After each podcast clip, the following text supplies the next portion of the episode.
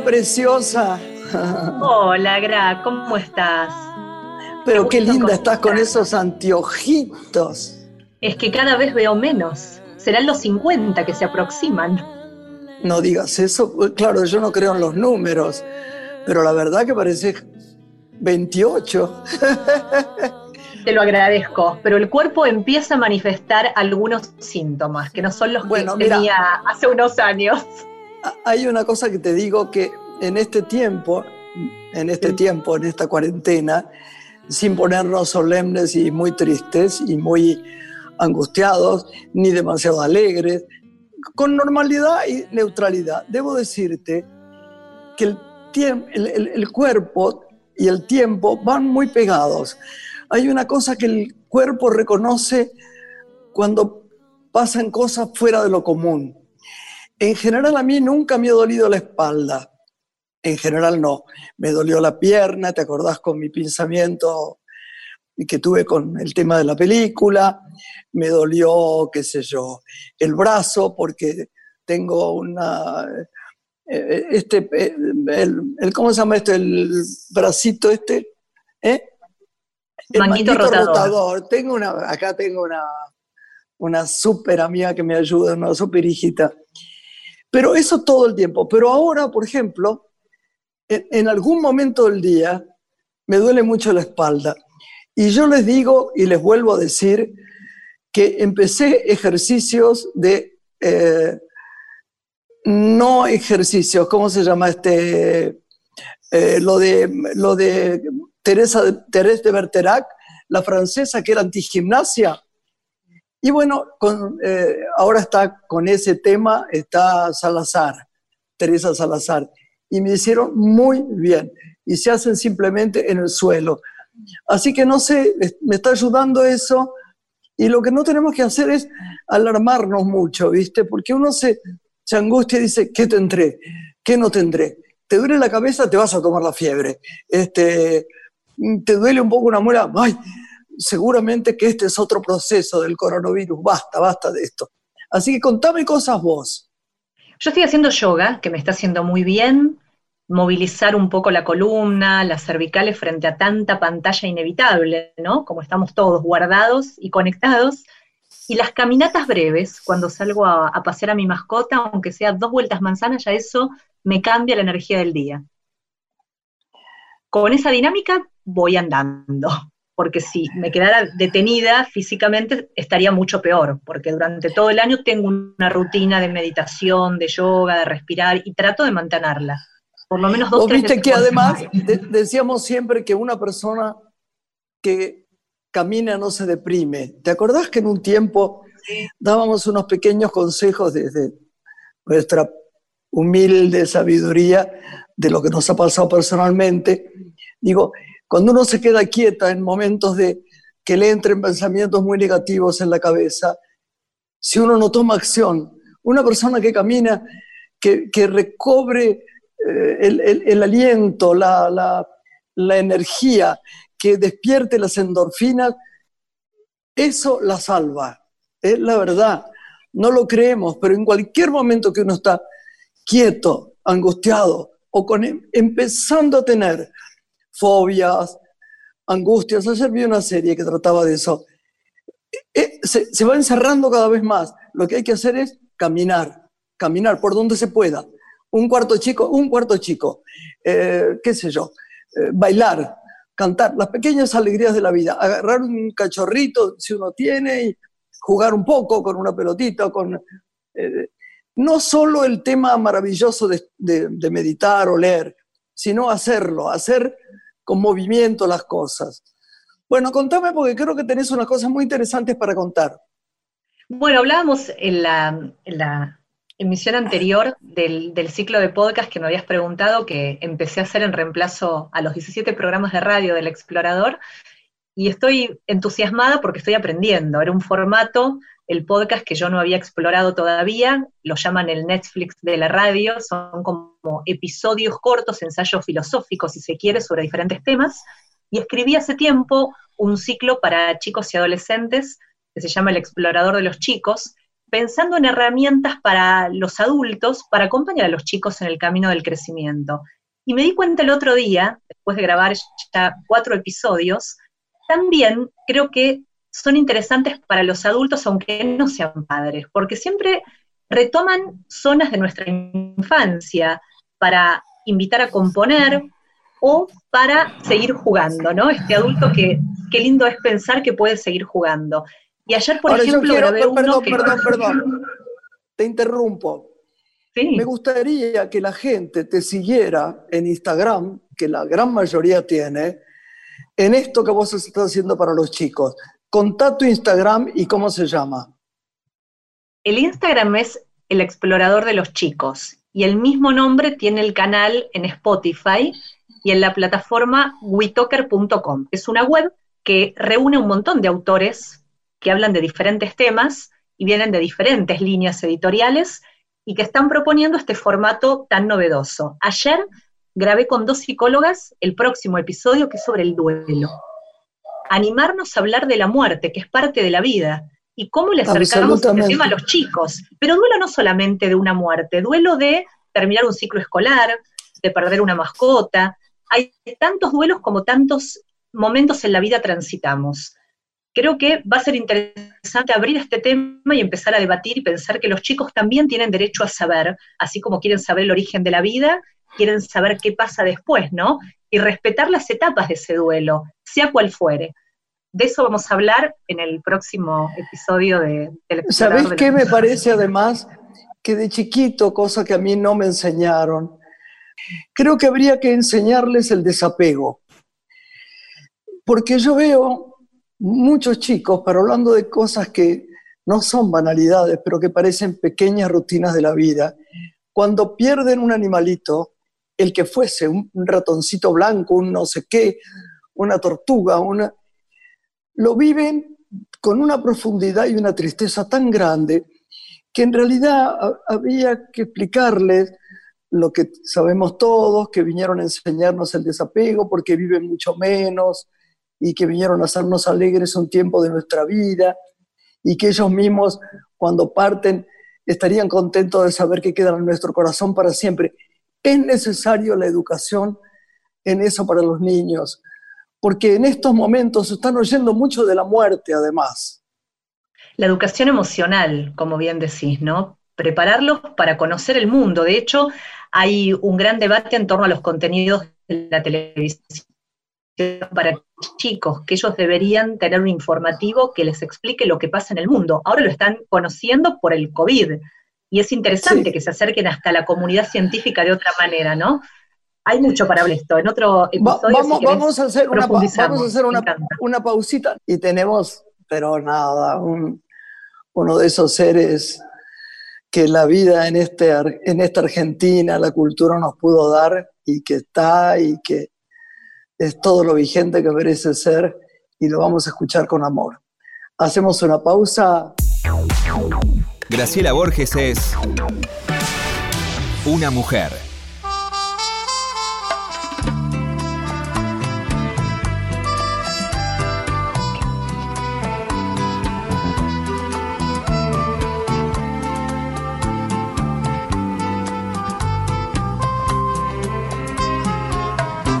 Por falar em saudade, onde anda você? Onde andam seus olhos que a gente não vê? Onde anda esse corpo que me deixou morto de tanto prazer? E por falar em beleza, onde anda a canção que se ouvia da noite? Dos bares de então, onde a gente ficava, onde a gente se amava em total solidão. Hoje eu saio na noite vazia, numa boemia sem razão de ser, na rotina dos bares, que apesar dos pesares me trazem você. E por falar em paixão, em razão de viver. Você bem que podia me aparecer nesses mesmos lugares, na noite, nos bares, onde anda você.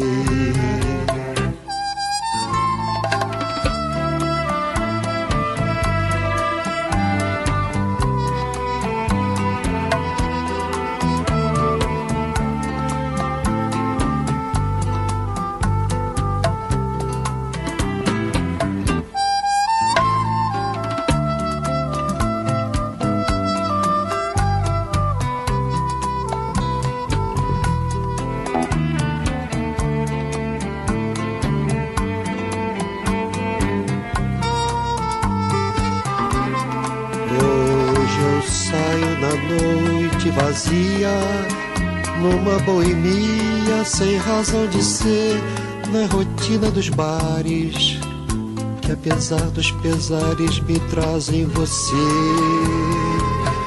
E por falar em paixão em razão de viver você bem que podia me aparecer nesses mesmos lugares na noite nos bares onde anda você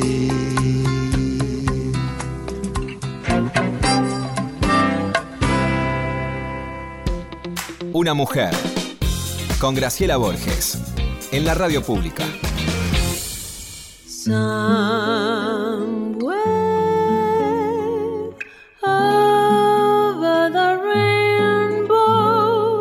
Bueno, Lorenita, seguimos acá. Yo, eh, en el verano, en un restaurante que me parece que se llamaba Cantábrico, eh, estaba sentada comiendo con una amiga mía muy querida, Carmencita Iriondo, y otra gente, y vi entrar a este invitado precioso que tenemos hoy. Entonces me animé, porque no tuvimos nunca una relación muy, muy continua, será porque lamentablemente yo no hago mucho teatro y cuando hice teatro hice tres años en gira y después hice otro lado y, no, y lo vi entrar a Carlos Rottenberg. Yo sé que usted lo tiene que que nombrar, que no soy yo la que lo nombra. Y entonces sentí una cosa que, creo que se lo dije algo parecido, si, él lo recuerda. Qué cosa curiosa, ¿no? Eh, él es como un sello, es como una marca, ¿no? Ha logrado eso que no logró, no logró ningún productor de teatro. Y mira que yo soy memoriosa como Borges para eso. ¿eh? Él puede estar, la gente, a, a favor de lo que dice, estoy hablando de otros productores, este, o no, pero siempre es la bandera. Él dice algo y los demás respetan. Y eso en una persona tan buena que todo el mundo hoy está hablando con algunas amigas y me dicen, es bárbaro, me encanta la frase es bárbaro. me da mucho gusto porque es una persona seria, ¿no? Y honesta. Honesta no, no tiene que ver con moralidad, ¿eh? La etimología de la palabra es on, esto es ser uno. Y él siempre, le venga bien a la gente que escucha o no, habla de, la inteligencia de su corazón. Parece cursi, pero no, volvemos a decir lo mismo, el corazón es el único sitio donde somos nosotros mismos. Y lo sostiene sin agresión. Entonces yo quería tenerlo hoy para que él cuente, después yo me calle y usted también hable, Lorenita, que le gusta tanto y tanto, tanto el teatro, eh, para decirle que es un placer tenerlo y que yo de verdad eh, conozco muy bien su familia y, y, lo admiro y lo quiero. Y usted preséntelo. Podemos destacar que está en vísperas de celebrar 45 años de profesión en el mundo del espectáculo. Es exhibidor, es productor. Su libro, Vivir entre butacas, de la vocación a la profesión, que editó Paidós y escribió Hugo Paredero y Carlos Ulanowski, rescata la figura de este gran creador que produjo infinidad de estrenos con una fuerte apuesta a los autores teatrales. Delineó además esquemas de producción que creo que van a ser un ejemplo para las próximas generaciones. En televisión podemos citar la producción de Los almuerzos de Mirta Legrand, que han sido un hito en su carrera, como en el teatro, la obra de Alberto Olmedo, El negro no puede, y el éxito de Brujas, entre muchos otros. Y ante todo, puso en valor edificios teatrales, reciclando y remodelando salas. El señor Carlos Rottenberg es nuestro invitado de hoy. Muy bienvenido. Hola, Carlito. Yo después de todo lo que escuché, yo ya tengo ganas de no hacer la nota, porque cualquier cosa que diga puede jugar en mi contra. O sea, me conviene más quedarme con la presentación, chicas. Carlito, estos días yo pensé mucho en vos, digo, qué suerte que Santiago lo consiguió para que yo te llamé, de hecho, y Santiago te, contactó también para que tuvieras la gentileza, siendo tan amable, de estar con nosotros hoy.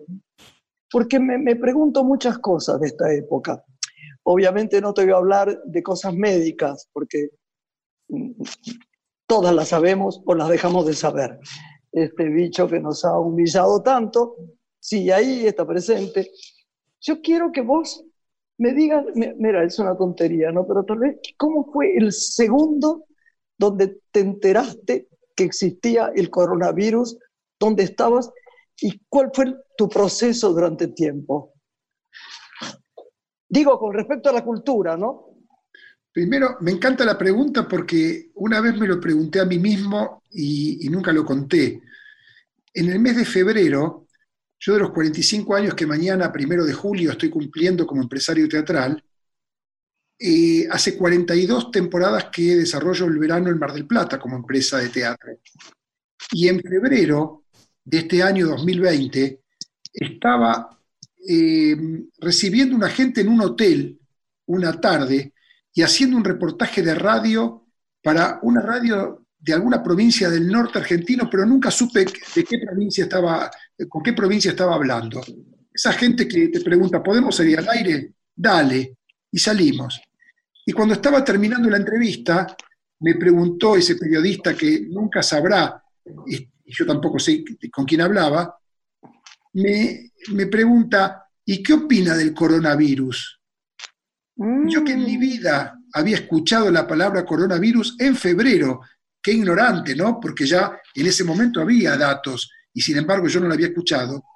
Yo no, yo no, no tenía datos en febrero. le contesté casi con una risa, pensé que era un chiste, pero cuando cortamos la comunicación, me, evadí con la respuesta porque no sabía qué, de qué me hablaba. Le digo a mi mujer que estaba cerca, hice una nota, vos sabés que este periodista debe creer que yo trabajo con Jorge Corona, porque en el final me, preguntó algo de Corona, y, no, mi mujer me dijo, no, y no le aclaraste que vos no trabajás con Jorge Corona. No, le dije, porque no entendí. Esto lo cuento para ubicarnos en tiempo y espacio. Increíble. Pero no me imaginé nunca que tres semanas después, primera semana de marzo, le iba a estar diciendo a mi propia familia en estos días no vayan al teatro por las dudas. O sea, lo que nos pasó fue como un acoplado por encima, ¿no? Porque yo por lo menos no tuve una transición de la ignorancia aquella a la gravedad del caso tan poco tiempo después. Así que si vos me preguntás esto, te cuento esta anécdota primero de febrero y decirte que cuando sí tomé conciencia, y así como lo dije en mi casa, rápidamente salí a recomendarle al público, antes de la cuarentena, que por un tiempito y contra mis propios intereses, no vaya al teatro.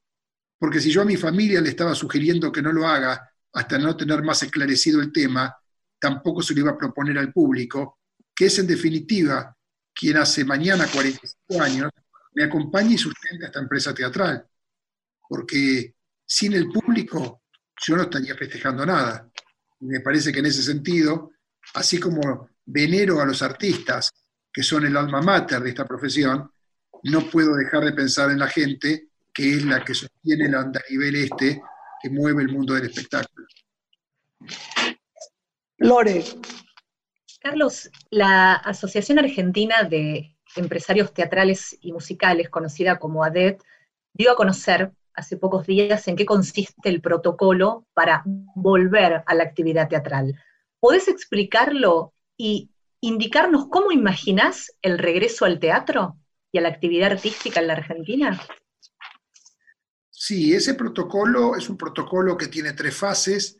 Lo preparó, como bien decís, la ADET junto con la Fundación Huésped, se presentó en salud, y las tres fases son muy claras. En la primera es el ingreso a las salas, lo que tiene que ver con ensayos, lecturas, mantenimientos de edificio, eh, posibles grabaciones, eh, transmisión por streaming en directo o por cualquier otro soporte tecnológico.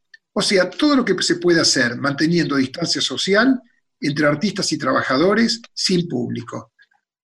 La fase 2 es con el 50% entonces de capacidad del aforo de la sala para ubicarte en una especie de damero. Imaginémonos como desde un cenital, mirándolo desde arriba, el patio de butacas, donde vos te sentás, no tenés nadie adelante, atrás ni a tus costados.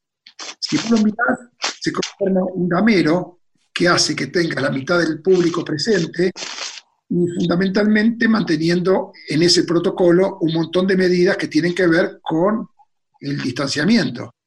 Después crece a un 75% esa capacidad hasta llegar en la fase 3 al 100% esperado, una vez que la curva sanitaria y concretamente la autoridad sanitaria lo disponga.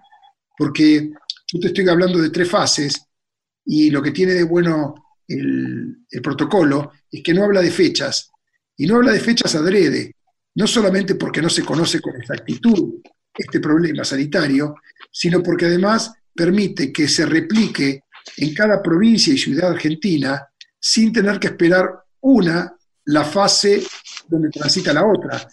Para decirlo muy claro, los teatristas y trabajadores del arte de la ciudad de Buenos Aires podemos estar en la fase 1 y a lo mejor la gente de San Luis está en la 2 y la gente de está en la 3, porque si no, si se ponía fecha, una provincia tenía que esperar a la otra.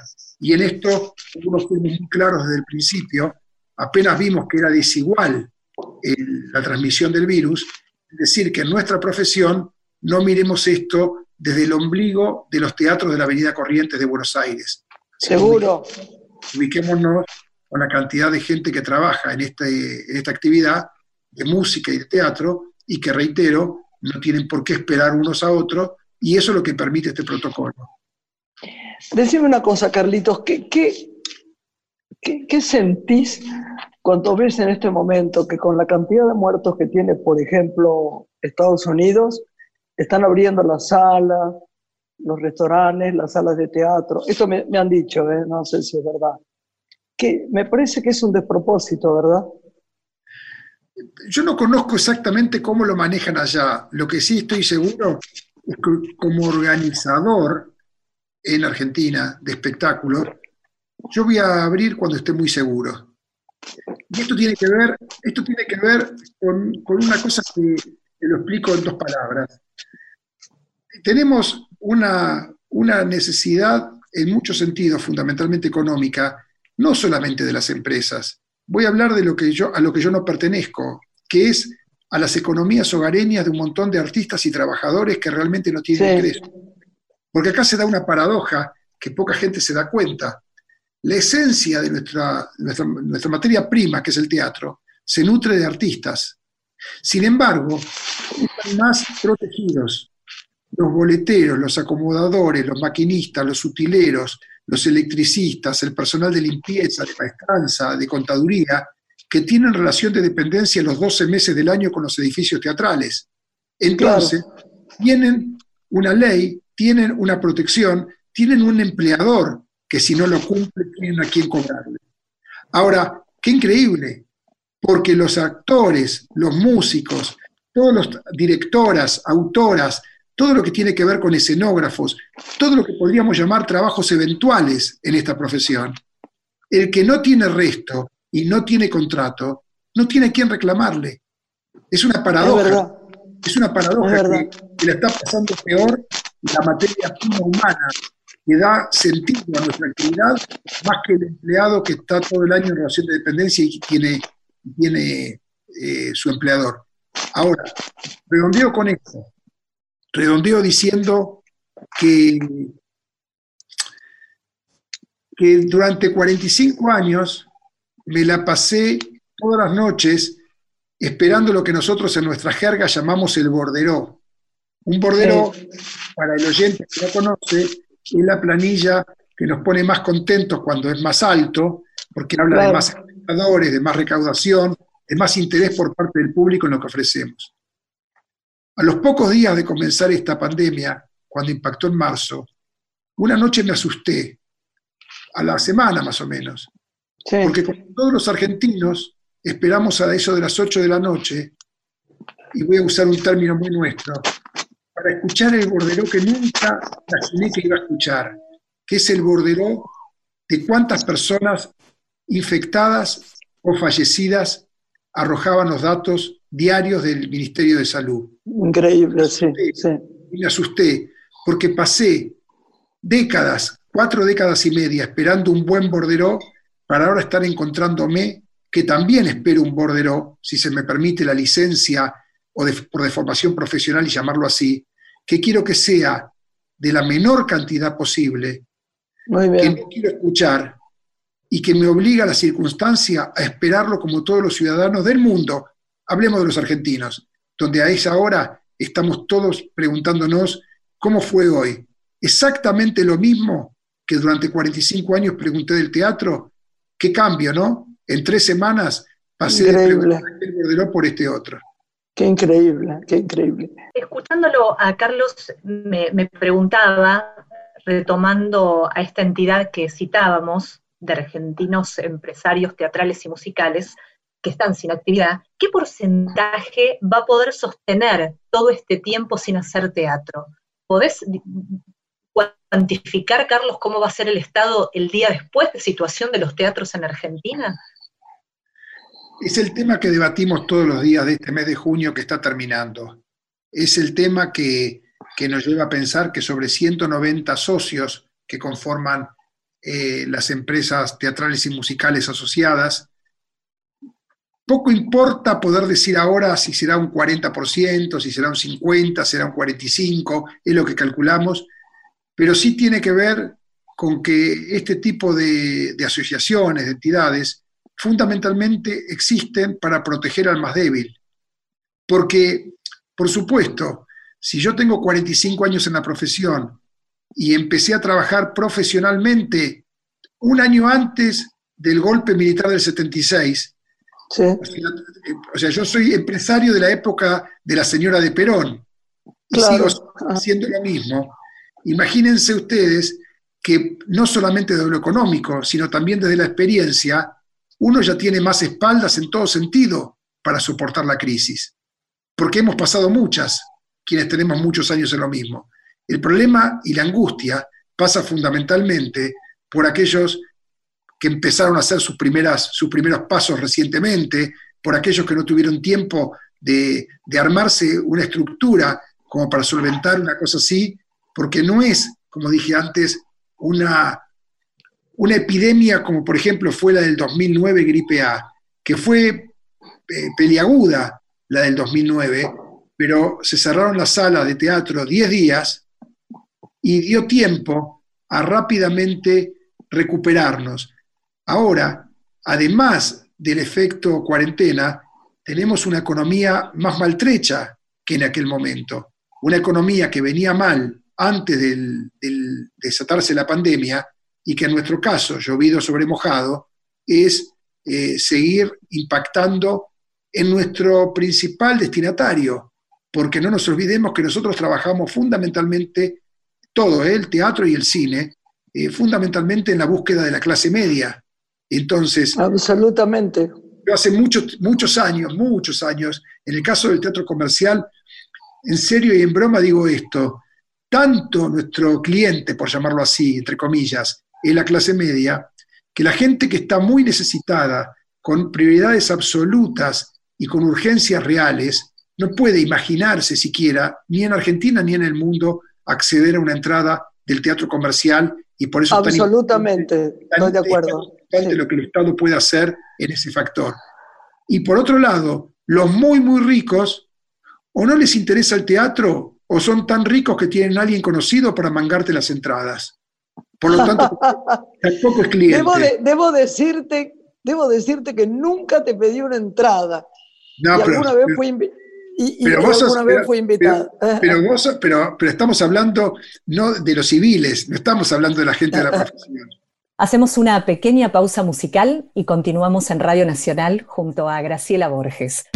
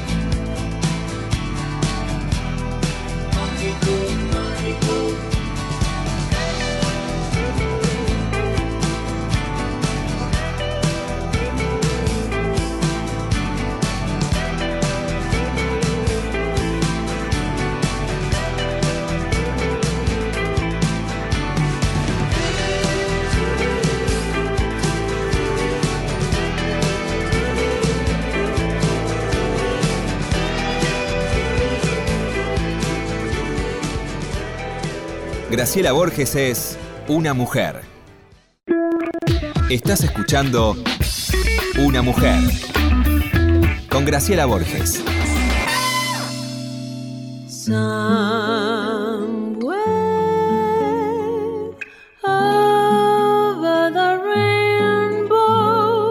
Los invitamos a transitar la segunda parte del programa de esta noche en compañía del señor Carlos Rottenberg, exhibidor y productor, quien está celebrando 45 años de profesión en el mundo del espectáculo.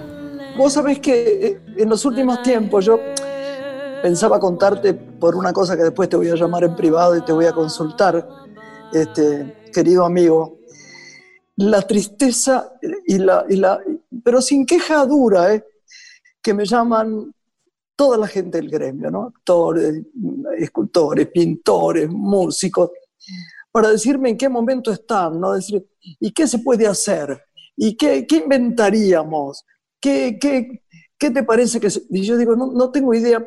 Ahora sé que han salido, y yo lo repito lo que me acaban de, acabo de oír, distintas plataformas, ¿no? ¿Vos conocés esas plataformas, Carlitos, que dicen, bueno, con acondicionarlo muy bien todo, con, con protocolo perfecto y todo, se graban vivos o uno hace un vivo en la casa y, y se pasa por no sé dónde, te juro que no, no me acuerdo. Sí, sí, sí. ¿Qué sabés vos de eso? porque están esperanzados, porque están esperanzados, ¿no? Este, tenemos a Gai, por ejemplo, que nos ayuda tanto, gente que tenemos mucho cariño. Eh, porque yo tengo en, esta, en este tiempo como una especie de reposo del guerrero, ¿sabes, Carlitos? En eso fui beneficiada, porque durante tiempo no trabajé, pero después hice eh, casi dos películas seguidas y la gira de acercarte, que fui a muchos sitios y volví, me hacía... E, es terrible porque no quisiera que esto ocurra, pero para mí es un aprendizaje de bajar la energía de tanto correr pero no le pasa a mucha gente como eso. Entonces la gente está preocupada. Vos que tenés palabra de oro, ¿qué, pensás de estas redes sociales nuevas o, que se están dando? ¿Qué, se puede inventar? A ver, yo te puedo hablar como, como empresario de teatro. Hoy se impone lo solidario y en lo solidario toda la gente por ejemplo, tenía material pregrabado, lo emitió sin monetizar. O sea, eh, prácticamente tiene más que ver con las ganas de llegar al público para, para no romper esa comunión entre el artista y la gente, porque cuesta mucho explicar, no a vos justamente, que además de lo económico, el artista se nutre también del público en el aspecto más, eh, digamos, más cercano a lo que tiene que ver con las emociones y lo que tiene que ver con el afecto. Entonces, yo sí, yo lo hice, hice vivos, Carlito, para estar cerca de la gente diciendo poemas. por eso, no bien, pero por eso, hice vivos con médicos, hice vivos diciendo poemas, hice vivos como me salían, porque, porque me comunicaba con la gente. Cuando los actores estamos inactivos, eh, yo lo decía en una película de, de, Raúl de la Torre, somos feos, decía Juan Carlos Sonetti, sin movimiento somos tristes. Y la verdad es que lo hicimos todos con mucho amor. Ayer hablaba yo con Cecilia Roth y decíamos, eh, eh, eh, ¿qué podemos hacer? ¿Cómo nos movemos? ¿Qué, qué es con mi cantante? pero lo que estás diciendo vos es exactamente eso, lo que estaba explicando que no es solamente lo económico, pero hay una porción enorme que sí lo mueve creer que lo que hoy se llama streaming, que es a lo que vos estás haciendo referencia, tiene una posibilidad económica que, puede, puede ser en algún caso, a ver, aquel que, tiene mucha aceptación en el público y que vendería muchas entradas, puede ser que pague la gente una, una entrada económica para verlo desde una pantalla, pero es una cosa momentánea, no hace. Imagínate que si. Absolutamente, absolutamente. Si fuese así, no existirían malos teatros ni en Nueva York, ni en Londres, ni en Buenos duda. Aires. O sea, no es más, Vos que sos mujer también y fundamentalmente de cine, sabés que yo hago una broma cada vez que me preguntan esto y es, pero teatro virtual existe desde hace mucho, se llama cine. Claro. bueno. Porque esto tiene que ver. De algún modo. Está, está bien en llegar, pero eh, a ver, a mí me enseñaron desde chiquito que desde lo etimológico y desde lo conceptual, desde los griegos para acá, teatro era un hecho artesanal, irrepetible, que sucedía en un solo sitio, en el mismo espacio, en el mismo lugar y con público presencial. Si no, no era teatro. A esta altura estoy viejo para que me cambien las reglas y me quieran explicar que verlo desde la cama, tomando café, en una pantallita de teléfono, era lo mismo que durante toda mi vida aprendí que era el teatro. No, pero, pero me Carlitos, nadie te puede decir eso porque no existe, eso es un ridículo. Bueno, pero, pero vos fíjate que en algunos títulos se dice, volvió el teatro. Y yo digo, ¿dónde? Y dice, lo podés ver el sábado a las 22 en tu teléfono.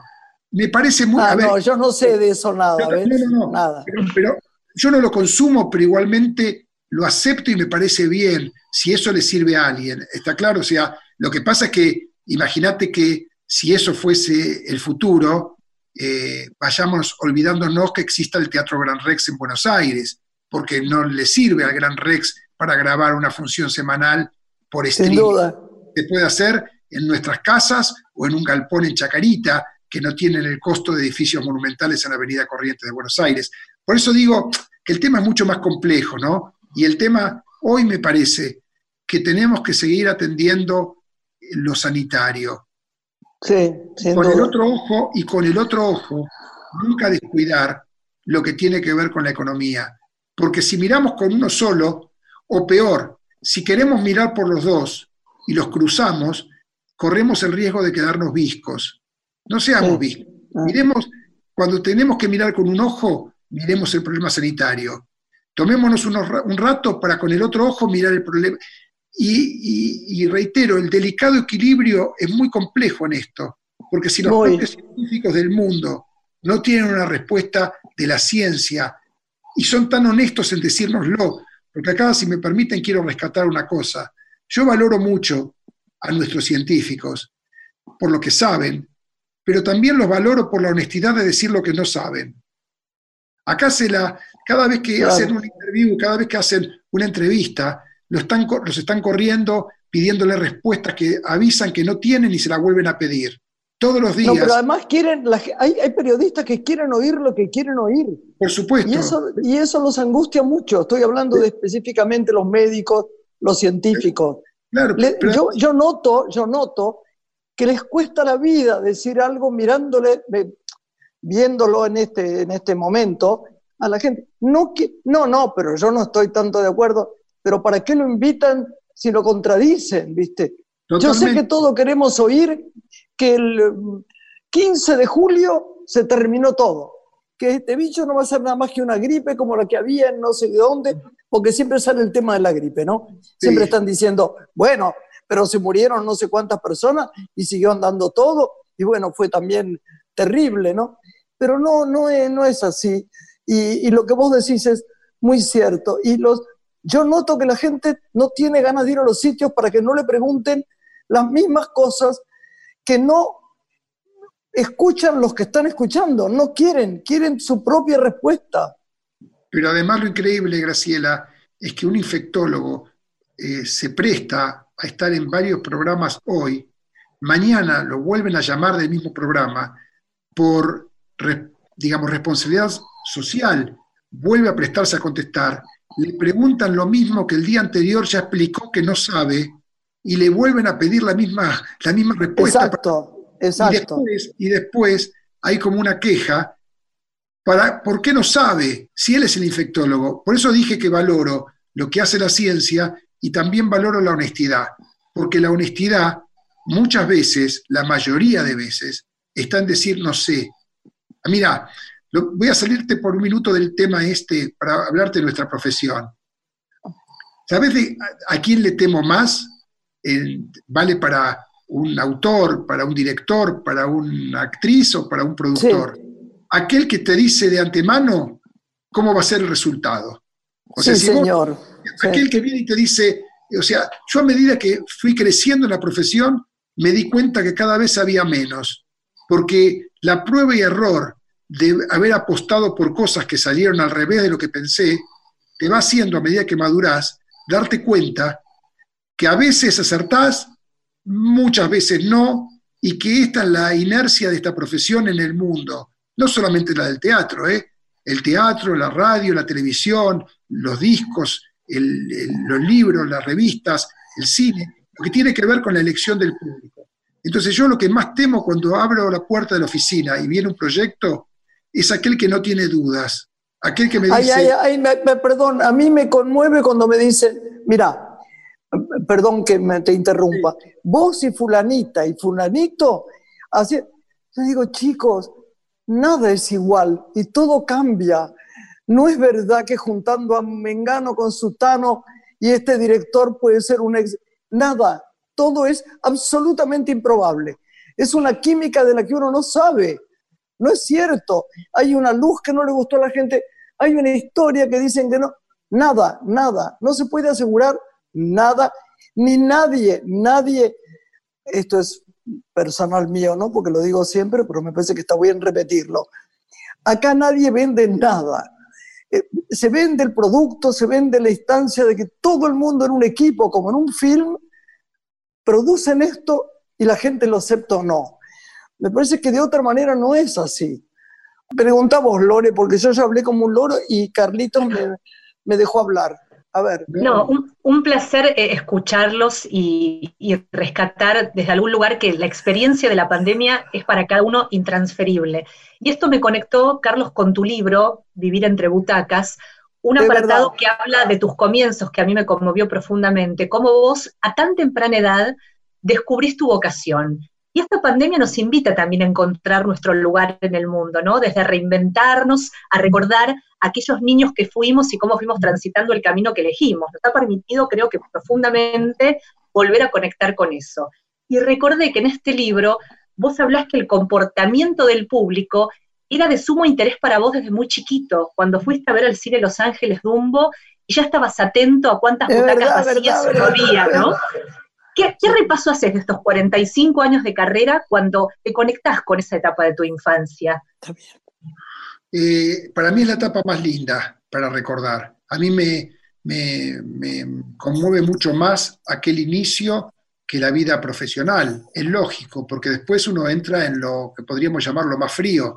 Lo más, lo más interesante eh, es saber de dónde vengo y, y dónde estoy, ¿no? Eh, el otro día dije que cuando, cuando era muy chiquito tuve el privilegio de saber qué quería hacer cuando fuese grande, que era dedicarme a esta profesión, no, no proveniendo de una familia del espectáculo.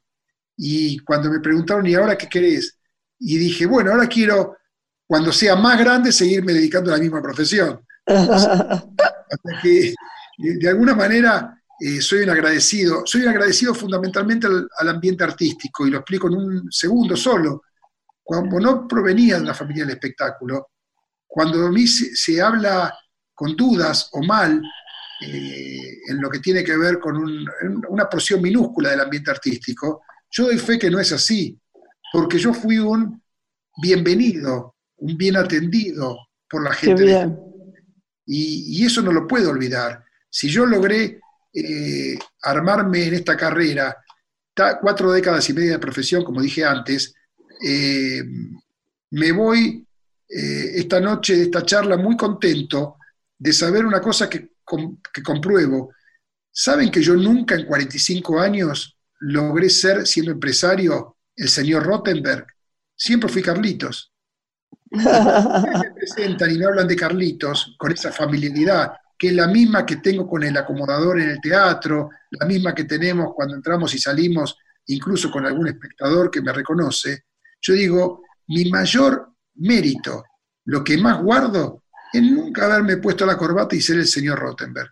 O sea, para mí el Carlitos, lo que tiene eh, como, como sinónimo es justamente ese recorrido que puedo seguir siendo el mismo, con las mismas ganas, que, fue lo que me buscó conocerme con artistas. Yo cuando tengo esta, tomo el caso de Graciela porque está Graciela aquí, ¿no es cierto? Piensen que, que yo era público y de repente, ¿cómo accede el público a poder dialogar y a tutearse con, con figuras como artísticas como Graciela? Bueno, yo a eso soy un agradecido y me parece que no olvidarse de eso es lo que me mantiene con más ganas que nunca. Ahora que te, te voy a decir algo que no te va a gustar. ¿Querés que te lo diga, Carlitos? Adelante. Sos un señor. Por eso es, es una de las cosas más maravillosas tuyas. Sos serio y señor. Sos un hombre. Y sos también Carlitos. y sos Carlitos para nuestro corazón, y son Carlitos para... Che, ¿le dirías a Carlitos que me consiga dos entradas? Yo no lo llamo para decirle eso, pero Carlitos está ahí. A mí me gustaría que otro día, ¿no es cierto, este, Lore, lo tuviéramos para hablar de las piezas de teatro, qué le gustó, qué le gustó menos, qué, a qué apostó más, qué le emocionó más. Te pedimos que otro día nos hagas el regalo también de estar en este programa que te quiere. Cómo no, cuando quieran y ojalá ya sea sin pandemia mediante para hablar de cosas más, más lindas y más nuestras. Ahí está. Te mandamos un beso, Carlitos. Un beso a ustedes. Eh, Lori, Lori, lo tenés que invitar a tu programa. Él estuvo en El Explorador hace tres años Ah, presentando bien. su libro. Siempre es un gusto volver a recibirlo, como bien decís. Sí, señor. Un beso Un beso. grande, chicos. Gracias, beso la- Carlos. Adiós, Carlitos, te quiero. Adiós, chicos. Hasta el martes. Nos despedimos hasta el martes. Buena semana. Chao, chao. Una mujer se ha perdido. Conocer el delirio y el polvo.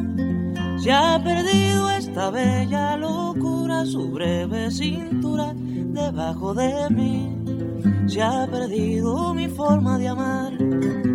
Se ha perdido mi huella en su mar. Veo una luz que vacila y promete dejarnos a oscuras. Veo un perro ladrando a la luna con otra figura que recuerda a mí. Veo más, veo que no me halló. Veo más, veo que se perdió. La cobardía es asunto de los hombres, no de los amantes. Los amores cobardes no llegan a amores, ni a historias se quedan allí.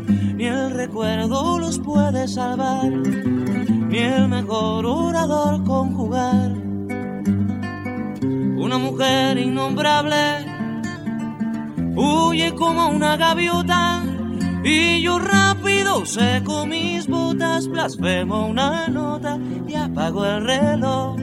Que me tenga cuidado el amor, que le puedo cantar su canción. Una mujer con sombrero, como un cuadro del viejo Chagall, corrompiéndose al centro del miedo y yo, que no soy bueno, me puse a llorar. Pero entonces lloraba por mí y ahora lloro por verla morir. Pero entonces lloraba por mí y ahora lloro por verla.